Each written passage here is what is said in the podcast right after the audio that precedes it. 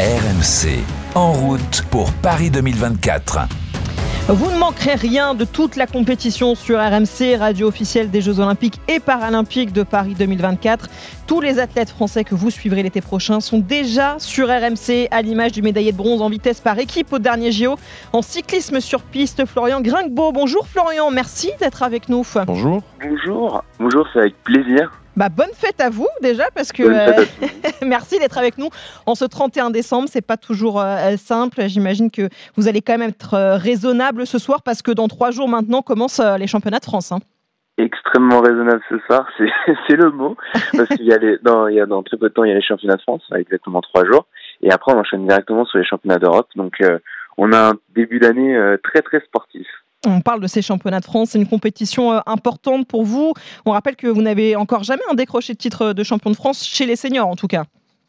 Oui, j'ai jamais encore décroché de, titre de champion de France chez, chez les seniors. D'une part parce que ma spécialité reste euh, la vitesse par équipe, euh, qui n'est pas pratiquée sur les championnats de France, mais seulement sur les compétitions internationales et les Jeux Olympiques. Mais c'est vrai qu'un titre de champion de France, c'est toujours plaisant. Alors on dit pas de titre de champion de France. Bon, quand même au palmarès, il y a une médaille olympique, la médaille de bronze par équipe, vous en avez parlé au dernier JO. Euh, c'est un moment, j'imagine, qui reste euh, encore dans votre tête, euh, même si on est trois ans après? Évidemment, c'est... En fait, ce moment-là, il est pour moi, quand les moments sont durs à l'entraînement, je repense à ce moment-là et je me dis, je sais pourquoi je travaille, je sais pourquoi je me bats. Donc évidemment, ce, ce moment est toujours gravé et toujours là, même maintenant. Il y a eu cette médaille de bronze euh, au JO en 2023, il y a une médaille d'argent aussi dans la même discipline au Mondiaux en 2021. Vous avez déjà un très beau palmarès et je ne l'ai pas dit encore, mais vous avez seulement que 23 ans finalement, c'est fou. Oui, c'est vrai que, bah, en fait, pour, pour la petite anecdote, euh, les Jeux Olympiques étaient ma première compétition internationale euh, chez les seniors. ça va, belle entrée en matière. Donc, c'est vrai que ça a été une belle entrée en matière. Et du coup, après, c'est suivi avec la médaille d'argent sur les championnats du monde de juste après. Hmm. Là, je reviens de, de blessure. J'ai eu une saison un peu compliquée. Mais euh, dernier championnat du monde de 2023, euh, j'ai décroché une médaille de bronze en vitesse par équipe avec mes coéquipiers. Donc euh, la machine est relancée et on a comme objectif de faire une plus belle couleur pour Paris. On est avec Florian Gringbeau dans Intégral Sport sur AMC, notre pistard français. Vous parliez de blessures. Comment vous vous sentez justement? Qu'est-ce qui s'est passé pour vous pendant cette saison compliquée, comme vous nous le dites? Alors, en septembre 2022, je me suis malheureusement, enfin, je suis malheureusement tombé dans les escaliers et je me suis fait un croisé. Ah oui, donc blessure euh, à domicile en plus. Euh. Blessure à domicile, juste avant les championnats du monde euh, qui se déroulaient à 50 ans en deux semaines, deux semaines juste avant. Donc ça a été compliqué, j'ai vécu ça dans les tribunes du coup, mais du coup j'ai pu travailler sur moi et du coup là je reviens sans blessure, sans pépin, plus rien, avec qu'un seul objectif, travailler, travailler, travailler pour décocher cette belle médaille. Comment on le vit, ça, justement, une blessure qui est peut-être la pire pour un sportif euh, de haut niveau, euh, encore plus euh, pour un pistard sur le vélo, c'est évidemment très important, ce, genou. Comment vous le vivez aussi jeune d'avoir déjà une blessure aussi importante qui vous a tenu éloigné des pistes longtemps hein? Bah, ça m'a permis de prendre pas mal de recul, de pouvoir travailler sur d'autres aspects qui me manquaient. Donc c'est toujours intéressant bah, de pas être au, devant de la piste, on va dire. Donc ouais, ça renforce. Et mm. maintenant, je, je sais pourquoi, en fait, euh, je travaille, je fais du vélo, euh, c'est pour aller décrocher cette médaille olympique. Donc, euh, quand on a toujours cet objectif dans la tête, même les moments les plus durs, peuvent être euh, entre guillemets simples. C'est ce qui vous tient finalement cet objectif pour les, pour les JO. Euh, Julien, est-ce que c'est particulier quand même d'avoir une blessure euh, aussi jeune? Ça peut entamer parfois une, une ascension finalement d'un athlète, ça peut couper court aussi. Est-ce que tu as, vécu ça toi dans ta carrière ou... Non, écoute, je touche du bois. J'avais eu de grosses blessures qui m'ont écarté les terrains en tout cas, mais j'étais un peu interpellé quand même concernant cette blessure du genou. Alors je comprends mieux maintenant parce que tu t'es fait ça dans les escaliers, mais c'est vrai que c'est, je m'attendais pas à ça en fait C'est quoi comme blessure qu'on peut rencontrer dans le cyclisme euh, Dans le cyclisme, c'est plus des blessures, des blessures d'usure, mm. euh, tout ce qui est tendinopathie et ces choses-là. Après, quand on chute, souvent c'est clavicule. Ah oui, là, oui. vu les voilà, que vous avez. Nous, c'est plus des blessures d'usure dues en fait à la pratique et à la création de force en musculation et sur la piste, qui sont en fait génératives de blessures sur les articulations. Mais sinon, globalement, on n'a pas de, de blessures impact ou de blessures comme j'ai pu avoir euh, Et par rapport justement à ta blessure des croisés, justement, nous à chaque fois qu'on se blesse au croisé, on fait un retour par le vélo justement parce que c'est un sport qui est porté. Et du coup ça, ça limite un peu les contraintes sur le genou. Du coup, ça, est-ce qu'il y a un impact toi par rapport au croisé parce que bon, c'est c'est un fait de, de, vie quoi en fait euh, dans les escaliers malheureusement. Est-ce qu'il y a eu un impact par rapport à, à ta, ta, musculature, euh, au renforcement que tu as dû faire certainement autour du genou? Et est-ce que tu as eu du mal à revenir ou non? Alors en fait, pour la petite anecdote, je suis tombé dans les escaliers en allant chez le kiné. Donc la prise en charge a été euh, très rapide. Immédiate. je, rigole, mais c'est pas drôle, pardon Florian. C'est assez, assez improbable. le, mal est fait maintenant, c'est passé, il est revenu. Et du coup, euh, c'est vrai que du coup la prise en charge a été euh, ultra rapide. Et c'est vrai qu'on a un capital, on va dire, de membres inférieurs quand même important. Bah oui. Donc la rééducation a été plus simple. D'autre part, j'ai pas été opéré.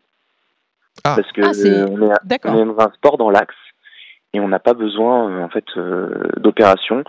Et euh, par chance, ça arrive, je crois, les statistiques, c'est 5% de chance, ça s'est recicatrisé.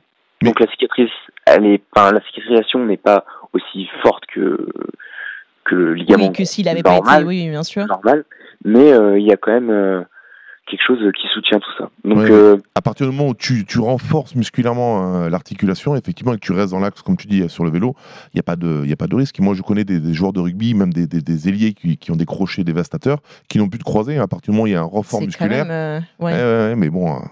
Ouais, voilà, bah, le, le, renfort musculaire m'a permis, en fait, bah, aujourd'hui, je ressens aucune instabilité. Oui. du coup, j'ai fait un petit séjour de trois semaines au CERF, et à partir de ce moment-là, je suis remonté sur le vélo. Euh, ma première Coupe du Monde, elle a été euh, début février. Et j'étais remonté sur le vélo que, euh, on va dire, il me semble, j'ai retouché mon vélo décembre. J'arrive à l'INSEP le, premier, le 2 janvier, je crois, il me semble que c'est ça. Et on me dit 40% de déficit de force sur le, sur le genou gauche. Et là, je me dis, waouh, ça va être mm. dur, Et au final, début février, je décroche une médaille de bronze sur une Coupe du Monde avec mes coéquipiers. Donc, la rééducation a été très intense. Très tu as dû manger du Cybex euh, à volonté, non hein Voilà. c'est quoi ça, euh. Cybex, c'est une machine de guerre en fait qui ah. permet de récupérer de, de peut-être que tu pourras mieux l'expliquer que moi, mais en fait, c'est une machine où en fait tu travailles dans une angulation qui est définie petit à petit mm. et tout est contrôlé par un ordinateur qui te permet de, de, récupérer ta masse musculaire euh, beaucoup plus vite. Des choses comme ça. D'accord. Ah, c'est quand même une histoire assez euh, improbable pour vous, Florian. On va rappeler que vous êtes euh, jeune aussi, à seulement 23 euh, ans. Vous, vous en parliez tout au long de cette rééducation. Vous aviez en tête cet objectif des JO, évidemment, à Paris. C'est ce qui vous a permis aussi de remonter aussi vite sur le vélo et d'être aussi performant. Vous y pensez depuis très longtemps, j'imagine, à ces Jeux à Paris. Bah, J'y pense depuis que la ville a été candidate, on va dire. pour moi, c'était pas les Jeux de Tokyo, c'est pas les Jeux de Los Angeles, c'est les Jeux de Paris. Hmm vraiment cet objectif-là. Euh, euh, c'est l'objectif de, ma première vie euh, de sportif. on est avec Florian Gringbeau sur AMC dans l'intégral sport, notre pistard français médaillé de bronze par équipe au dernier JO. Justement, on parlait tout à l'heure de cette piste de Saint-Quentin en Yvelines. C'est là que se dérouleront les JO l'été prochain pour le cyclisme sur piste. Vous l'avez raté cette piste au dernier mondiaux puisque vous étiez blessé, vous nous l'avez dit. J'imagine que là, cette fois-ci, vous avez hâte de vivre cette ambiance, mais sur la piste, pas dans les tribunes. Ah, j'ai vraiment hâte, vraiment hâte de vivre cette ambiance que rien que dans les tribunes, j'en avais les frissons, de voir mes coéquipiers, de voir le titre aussi, enfin les deux titres de Marie Divine mm. et de Mathilde Gros euh, sur sur cette piste, c'était euh, c'était fou. Donc j'imagine même pas les Jeux de Paris. En plus, vous la vous la connaissez parfaitement cette piste, c'est là où vous vous entraînez euh, quotidiennement? Ouais, c'est là où je m'entraîne quotidiennement. là, je suis en train de faire mes bagages parce que j'étais dans la région de Bourg-en-Bresse pour revenir sur 50 ans en Yvelines et pouvoir m'entraîner euh, à partir de mardi. Est-ce que c'est un avantage de connaître cette piste ou alors euh, l'inconvénient peut-être un peu de, pression aussi? Comment vous vous le vivez comme un avantage? Comme un avantage parce qu'on connaît euh, chaque latte de la piste. Saint-Quentin, ça reste, enfin pour moi c'est, pour l'instant c'est la plus belle piste que j'ai pu rouler. Elle fait un mètre de large de plus que les autres pistes. En fait, on est sur un quartier, on est sur un circuit de Formule 1. Et quand on va sur les autres pistes, on, a l'impression qu'on fait du karting. Donc euh, non, Saint-Quentin, c'est vraiment un très bel outil. Et, dites-nous tout, vous faites partie de cette équipe de, France de vitesse par équipe. Est-ce que vous êtes déjà assuré d'avoir votre place dans ce trio l'été prochain à Paris ou comment ça se passe pour être qualifié? On a encore des phases qualificatives euh, avec, euh, enfin, de qualifier la nation sur les différentes, enfin, les différents championnats d'Europe, enfin, le championnat d'Europe qui arrive très très vite et les Coupes du Monde qui arrivent un peu plus tard dans la saison, en mars-avril, si je dis pas de bêtises. Et à ce moment-là, on pourra parler de, de sélection officielle ou quoi. Parce que le, dans le sport, tout peut bouger. Mm. En fait, je prends par exemple mon cas euh, par rapport au jeu de, de Tokyo. Euh, on va dire que euh, avant mars, je, même euh, la, en 2020, j'étais pas du tout sur la liste pour aller au jeu. Au final, ça m'a laissé un an de travail et euh, j'ai pu arriver au jeu euh, en décrochant ma qualification euh, en mars ou en avril, si je dis pas de bêtises, en, en officieux. Et que les sélections elles étaient arrivées un peu plus tard. Justement, c'est- euh, donc tout peut arriver. c'est pas trop dur justement parce que moi à chaque fois j'entends pour les qualifications, euh, les sélections pour les, les Jeux Olympiques, c'est pas trop dur d'être sélectionné au, au dernier moment en fait. Enfin, oui, parce que c'est le Parce que dernier oui, moment. on a ce projet-là on toute est la déjà, on, saison. on rentre et- dans le money time en termes Mm. de préparation. J'ai l'impression que toutes les disciplines, on attend vraiment le dernier moment pour donner le, le- les, les heureux élus. Euh, Ouais, c'est vrai que c'est- mentalement, comme on le vit, en fait, on essaie, on- enfin, c'est compliqué dans le sens où on peut vite se tromper d'objectif entre faire une performance sur les Jeux Olympiques et gagner sa sélection sur les Jeux Olympiques. Mm. Et du coup, euh, on peut gagner sa sélection sur les Jeux Olympiques et en fait faire une performance euh, qui ne reflète pas en fait le, le vrai niveau si on avait une réelle préparation sans cette euh, c'est ça- à, à la sélection. Parce qu'on on cherche les pics de performance, donc il y a des dates bien précises, on les cible, on se prépare euh, en fonction. Donc vous, vous avez la, la sélection, euh, du coup, il faut être bon pour euh, être pris. Après, il y a l'événement qui va arriver où il faudra être bon.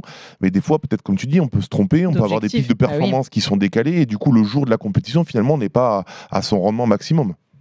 Ouais, tout à fait. Ben, quand je reprends un peu euh, bah, justement le parcours euh, sur sur Tokyo, quand je regarde mes chronos que j'avais fait en interne, euh, ben ils étaient quand même meilleurs que euh, ce qui s'est passé sur euh, sur les Jeux Olympiques. Donc c'est vrai que après, on va dire qu'il y a des comparer une, un test en interne et, et les Jeux Olympiques, c'est pas du tout la même chose parce qu'il y a plein de facteurs euh, Mm. différents. Mais sur le chrono, j'avais été plus rapide euh, justement sur les sélections par rapport aux Jeux Olympiques. Il est 13h20 dans l'intégral sport sur AMC. On est avec euh, Florian Gringbeau, notre pistard français, euh, spécialiste de la vitesse par équipe. C'est l'une des disciplines qui, on le rappelle, quand même ramène le plus de médailles à la France en cyclisme sur piste. Vous connaissez parfaitement vos deux acolytes ces dernières années qui sont Sébastien Vigier et surtout Ryan Hellal avec qui vous partagez la piste depuis des années.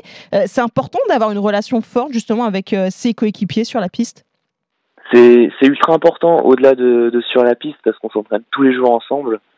Tous les jours, on est on est ensemble dans le groupe pour aller euh, vers cette performance collective. Il faut savoir que la vitesse par équipe, c'est euh, entre guillemets euh, des perfs individuels additionnés pour une performance collective parce qu'on n'a pas de, de sujet tactique ou euh, de- d'échange de contacts comme on peut l'avoir dans des sports collectifs en fait. Donc ça reste ultra important parce que le cyclisme, ça reste un sport qui est dur, d'autant plus la piste avec un côté où on court quand même très peu dans la saison. On est beaucoup dans des phases de travail et c'est justement dans ces phases de travail que le groupe peut faire la différence. On, on se regarde, on se dit bah c'est maintenant que ça paye, enfin que ce qu'on travaille pour que ça paye euh, justement plus tard. Vous parlez de, de cette discipline par équipe justement. Est-ce que vous, vous visez peut-être aussi de vous aligner sur des épreuves euh, en individuel? Alors pour l'instant, euh, c'est pas trop le projet. Euh, après les jeux, si euh, je continue le cyclisme sur piste, eh ben ce serait pour justement faire de l'individuel. Parce que vous, vivez, vous visez peut-être, oui, à terme d'être euh, plus sur ces épreuves individuelles. Ça change quoi finalement pour vous? Alors en fait, c'est caractéristiques, on va dire euh, physiques euh, des athlètes. Le démarreur, il a un poste, euh, enfin le poste que j'occupe est un poste très très spécifique dans le sens où euh, ça demande extrêmement d'explosivité. Ouais, de force à ce moment-là pour Parce lancer. que Ouais, vous- vous- euh, Parce que toi, tu, tu démarres euh, les courses? Ouais, ouais. D'accord. Et en fait, euh, les deux, enfin mes coéquipiers, en fait, ont des profils un peu plus euh, résistants, euh, moins de type d'accélération. Et Mm. aujourd'hui, la physionomie du sprint, on va dire, euh, des épreuves individuelles, se tend vers le poste 2 et 3. C'est très rare d'avoir des postes 1 qui font du poste 1 à un niveau Donc, stratosphérique. Ouais, donc ça Et nécessiterait une reconversion, enfin encore un autre travail différent pour vous euh, à l'entraînement Ouais, du coup. fait. D'accord. Ouais. Eh ben, on suivra tout ça avec euh, intérêt pour vous. Merci beaucoup, Florian, d'avoir été avec vous. nous aujourd'hui dans Et bon l'Intégral courage. Sport. C'était un plaisir. Bonne chance pour les championnats de France qui débutent mercredi prochain et bonne fête à vous surtout. Merci beaucoup. Merci, bonne fête à tous. On continue de vous parler de l'actualité euh, olympique alors qu'on est en 2024 euh, dans quelques heures maintenant, année de ces fameux Jeux olympiques qui se dérouleront à Paris l'été prochain et que vous suivrez en intégralité sur RMC Radio officielle. On est avec Léna Marjac pour les dernières infos. Salut Léna Salut Flora, salut à tous. Dans quelques heures, je le disais, on entame l'année 2024, une année euh, riche en sport et on est bien content. Et oui, parce que ce soir à 20h, le président de la République prononcera ses vœux aux Français et des vœux cette année un peu particuliers car au-delà de la vie politique et de la situation internationale, eh bien Emmanuel Macron parlera de l'année sportive qui nous attend car l'on est déjà à 7 mois du début des Jeux Olympiques. Écoutez toutes les informations avec Roxane Lacusca et Nicolas Pelletier. L'année 2024 s'annonce sportive, très sportive, du jamais vu. À partir du 8 mai 2024 et l'arrivée de la flamme olympique à Marseille, vous entrez dans un tunnel sportif, explique un sénateur. Ce soir, Emmanuel Macron va donc consacrer une partie de son allocution présidentielle aux événements sportifs qui vont faire 2024 avec une place de choix pour les Jeux olympiques et paralympiques de Paris. Un événement international qui doit permettre le rayonnement de la France. Le sport, c'est positif et ça rassemble, concèdent certains proches du président. Parfait pour dresser le cap d'une année que l'on souhaite positive. Même si des polémiques sont venues nourrir les sujets autour des JO ces derniers mois, il ne faut pas oublier que cet événement unique et historique va finalement rassembler les Français, explique un conseiller ministériel. Il faut tracer un chemin dans le domaine du sport pour les prochains mois. Ça parle à tout le monde et c'est une dynamique positive pour un pays, souffle un député de la majorité. Emmanuel Macron, qui veut faire de la France une grande nation sportive, en profitera pour lancer la grande cause nationale de 2024. Tout au long de l'année, des temps forts doivent permettre de promouvoir au quotidien les activités physiques et sportives partout sur le territoire. Voilà Flora, une belle année sportive à venir et, on a hâte. Ah ouais, on est très impatients surtout de voir nos Français euh, briller mm. pendant ces JO. Oui, hein, parce que pour rappel, la ministre des Sports, Amélie Oudéa Castera, a fixé un objectif de résultat pour l'équipe de France, être dans le top 5 mondial des Jeux Olympiques, soit 16 médailles d'or. Et il y en a un qui espère bien déjà se qualifier pour les Jeux et donc après ramener une médaille, c'est Mejdi Chal qui fait de l'escalade et plus précisément du combiné, donc épreuve de bloc et de difficulté. Et le grimpeur français rêve des Jeux, Maria Azé l'a rencontré.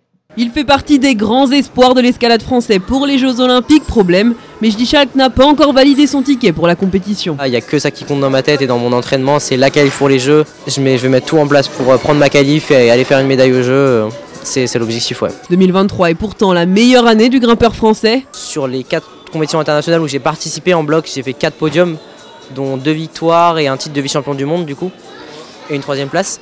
Et euh, donc c'est ouais, c'était une super saison. À 19 ans, le natif de Montreuil a désormais en ligne de mire le prochain tournoi qualificatif pour les Jeux. Il y en a deux, il y en a un en mai, un en juin. Et ils vont prendre 12 athlètes en cumul, au cumul de ces tournois. Dans les 12 athlètes, euh, enfin sur tous les athlètes qui participent, il y a les euh, athlètes déjà qualifiés qui participent pas donc euh, globalement les plus forts, donc euh, c'est assez accessible. Ouais. Ses principaux adversaires, ce seront peut-être ses propres coéquipiers. Ils ne seront que deux grimpeurs français à pouvoir participer aux Jeux Olympiques. Et entre Paul Jemft, Sam et Michael Mawem, la concurrence est de taille. on est tous une bonne de potes, du coup c'est pas évident, on a tous envie de prendre notre qualif. C'est les meilleurs qui vont se qualifier et ça on en est tous conscients. Ouais, ça, ça va être la bataille et c'est le sport, c'est ça. Mais je dis, lui s'imagine déjà au Bourget en 2024. Mon objectif c'est pas de me qualifier au jeu et de faire 20ème, c'est d'aller faire une médaille au jeu. En attendant, il poursuit sa préparation au Pôle France de Voiron avant la reprise de la saison le 9 avril prochain en Chine. Et chez les Français, seul Oriane Berton a déjà décroché sa qualification pour les Jeux Olympiques donc en, combiné et Bassa Mawem, lui, en vitesse. Ce 31 décembre est une journée marquée aussi par la fin des travaux de certaines infrastructures pour les prochains JO. Oui, alors il y a quelques jours, Tony Estanguet, le, le président du comité d'organisation des Jeux Olympiques et Paralympiques, a tenu une conférence de presse. Alors d'abord pour dresser le bilan de cette année 2023 sur le plan sportif avec une cinquantaine de titres mondiaux remportés par nos Français, de bon augure en vue des, JO. Et bien sûr, Tony Estanguet a tenu à faire une mise au point sur l'avancée des chantiers. Et aujourd'hui, ce dimanche 31 décembre est une date importante car 84% des chantiers sont terminés. 84% des chantiers seront terminés au 31 décembre 2023 et euh, on a la garantie que l'ensemble des infrastructures nécessaires pour organiser les Jeux seront livrées avant euh, les Jeux de Paris 2024. Il n'y a plus d'alerte euh, particulière et ça, c'est vrai que c'est aussi pour nous une vraie satisfaction. Donc on a des infrastructures qui respectent le calendrier et en tous les cas qui seront parfaitement dans les temps des phases de montage pour les enceintes sportives qui vont commencer à partir du mois de mars. Et justement, il y a un endroit qui est officiellement terminé, même s'il reste encore quelques finitions, c'est le village olympique. Six ans de travaux pour construire l'ensemble des logements pour les athlètes. Alors dans les prochaines semaines, 9000 arbres et arbustes seront plantés et il y a encore quelques coups de peinture à donner avant la remise des clés à Paris 2024. Ce sera le 1er mars prochain. Et à cette date, donc, l'ensemble des appartements du village seront aménagés. Et cet été, les 15 000 sportifs découvriront une petite ville dans la ville finalement. Écoutez Antoine Switch, il est directeur stratégie et l'innovation à la Solidéo. C'est l'entreprise chargée des constructions et des rénovations pour Paris 2024. Euh, dans des bâtiments existants qui étaient des bâtiments industriels qu'on a réhabilités, eh bien, on voit euh, la future mairie du village. À côté, euh, un beau hall qui sera le centre de, fitness, de, musculation pendant le village. Dans un village olympique, la place des athlètes, l'Olympic Plaza, c'est vraiment le lieu de rencontre entre les athlètes, les familles, les journalistes. C'est un lieu de vie important. Et ce qu'il faut retenir aussi hein, de, ce village olympique, c'est l'héritage que l'on va en faire parce que ces 300 000 mètres carrés d'immeubles, eh bien, après les Jeux olympiques seront, et les Jeux paralympiques seront destinés aux habitants de Saint-Denis. Et il faut savoir que dans chaque euh, appartement, il y a environ entre 2 et 4 chambres. Ah, c'est pas mal, effectivement. Cette année 2024 sera aussi marquée par des dates clés. Et oui, on a un calendrier bien précis et bien chargé aussi jusqu'aux euh, Jeux Olympiques. Alors déjà, pendant ce mois de janvier, on connaîtra les premiers porteurs de flammes. On découvrira aussi la tenue des athlètes. Avant le tirage au sort du marathon pour tous, ce sera le 31 janvier prochain. Et février signera aussi le début des épreuves tests des Jeux Olympiques avant le 16 avril, jour où la première torche du relais de la flamme olympique sera allumée. Ce sera en Grèce à Olympie. Et puis on arrivera très vite au mois de juillet avec l'ouverture du village olympique et paralympique le 18 et le 26 juillet. Cérémonie d'ouverture des Jeux olympiques, le début de la grande fête, pendant deux semaines. Et puis après, deux semaines plus tard, ce sera les Jeux paralympiques. Tu vas porter la flamme, euh, Julien? C'est toi? Tu nous le dis pas, mais t'es le porteur de la flamme? Écoute, j'aimerais bien, mais sur une courte distance par contre. C'est pas endurant? moment, le, porteur de la flamme euh, n'aura pas bonne figure. Dans l'actualité olympique aussi, euh, Léna, on a lancé, alors c'est assez improbable, cette année de recherche euh, qui a été lancée par la Russie. Oui, contre un couple d'escrimeurs russes, Sergei et Violetta Bida. La raison, ils auraient tout simplement participé à un tournoi américain, mais sans l'accord, l'accord de leur gouvernement. Tous les deux sont donc recherchés depuis mardi en vertu d'un article du Code pénal et écrit le ministère russe. Le couple a quitté la Russie pour les États-Unis après l'offensive russe euh, en Ukraine, mais Sergei Bida, étant officier de la garde nationale russe et militaire, donc se devait de demander l'autorisation pour participer à cette compétition. Voilà des infos selon l'agence de presse publique russe, euh, la TASS. Et cette semaine aussi, euh, une autre info, justement, la Fédération internationale d'équitation eh a annoncé que les athlètes russes et biélorusses ne participeraient pas aux Jeux olympiques de Paris, et, ce, même sous bannière neutre. Parce que pour rappel, hein, au début du mois, le Comité international olympique avait pourtant autorisé leur participation.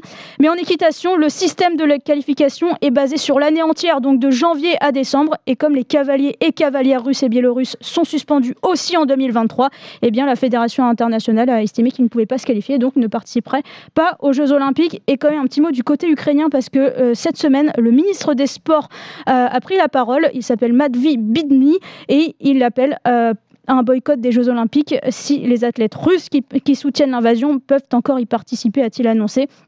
Et euh, d'ailleurs, Tony Estanguet s'est exprimé euh, à ce sujet. Lui soutient le CIO sur la décision d'autoriser les athlètes russes et biélorusses sous bannière neutre au.